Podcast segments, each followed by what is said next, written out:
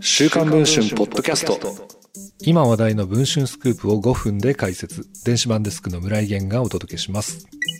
本日お届けするニュースはこちらですブギウギ草薙剛さんが語ったお気に入りのシーン。NHK 連続テレビ小説ブギウギに作曲家羽鳥善一役で出演している草薙剛さんが週刊文春の取材に応じ、編集でオールカットされたお気に入りのシーンなどについて明かしました。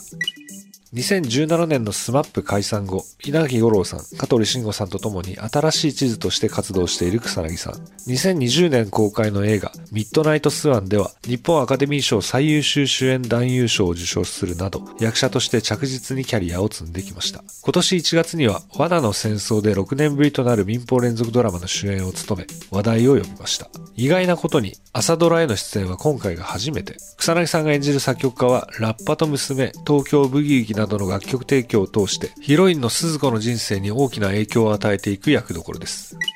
草薙さんにブギウギのお気に入りのシーンについて尋ねたところ、すごくカットしているところがあるんですよ。僕がやりすぎたんだろうね、などと語りました。そのシーンとは、梅丸学劇団のライバルである日報からヘッドハンティングを受けた鈴子に、善一が大反対する場面です。実際のオンエアでは、慌てた善一が鈴子を興奮気味に説得する様子が収められていましたが、草薙さんによると、本当はこの後に関西弁を喋っていたのだと言います。しかし8行ぐらいのセリフがオールカット。自分が急に関西弁を喋り始めて人格が崩れちゃう感じになるんですよ。でもそのまま流すと作品がどちらがるし、監督がうまく見切りをつけて最初の部分だけ残したのかな、などと語りました。